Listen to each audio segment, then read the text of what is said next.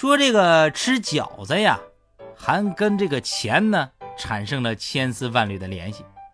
有些朋友就说了：“强哥，您这不是废话吗？吃饺子那不得花钱吗？自个儿买肉馅，自个儿买菜买面，有的干脆自个儿买速冻水饺，那不得花钱吗？”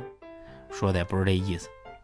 说这个宋朝的支票啊，叫交子，声音呢是支票的名字，交子那就是支票。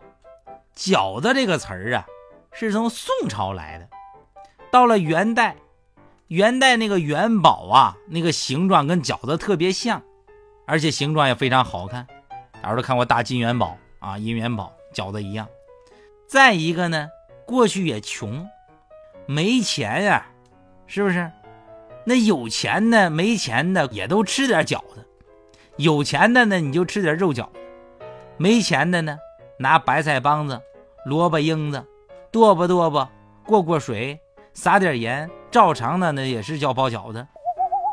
无论穷富，你家吃饺子，我也吃饺子，所以大伙心里头啊非常平衡，非常和谐。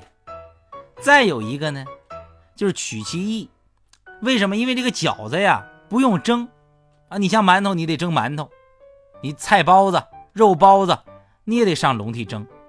只有这饺子不用蒸，所以就代表着不蒸，哎，互相啊之间不争斗。这再说这饺子呀，不用炒，是不是？你弄俩菜什么的，你得炒。这饺子不用炒，所以说就代表着不炒，而且呢，一煮就好。煮在锅里，大家一分享一分吃，幸福分享。可是呢，一旦煮在锅里破了，这叫什么呢？粮食啊撑破肚了，你说那多吉祥？